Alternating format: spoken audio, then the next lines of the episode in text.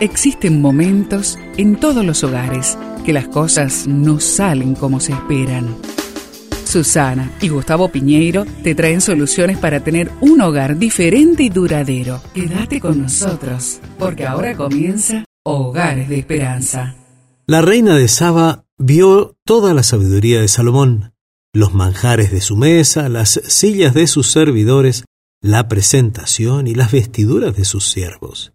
Primera de Reyes 10, 4 y 5. Este texto lo encuentras en la Biblia. ¿Te has preguntado alguna vez cuál es la primera reacción de los miembros de tu familia cuando ven la mesa servida?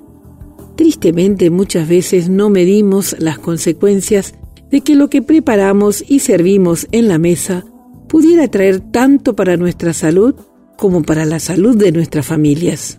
Quizás es tiempo de cambiar los alimentos que ponemos sobre la mesa.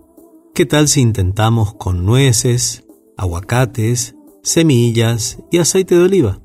Estos alimentos contienen grasas no saturadas que ayudan a levantar los índices de la leptina. Al ser liberada en el flujo sanguíneo, la leptina envía una señal que le informa al hipotálamo que el cuerpo tiene bastantes reservas y que es el momento de inhibir el apetito.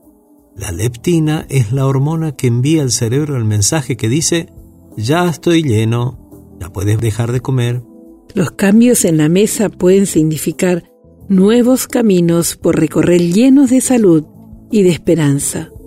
Recuerda, fuimos hechos para dominar y no para ser dominados. Este dominio también incluye nuestro apetito.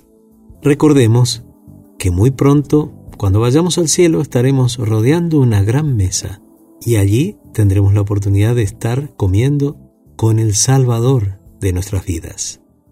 Te invito a orar.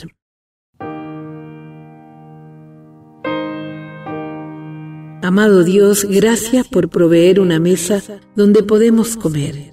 Gracias porque quieres que seamos sabios en la manera de alimentarnos, porque eso afecta nuestra vida diaria.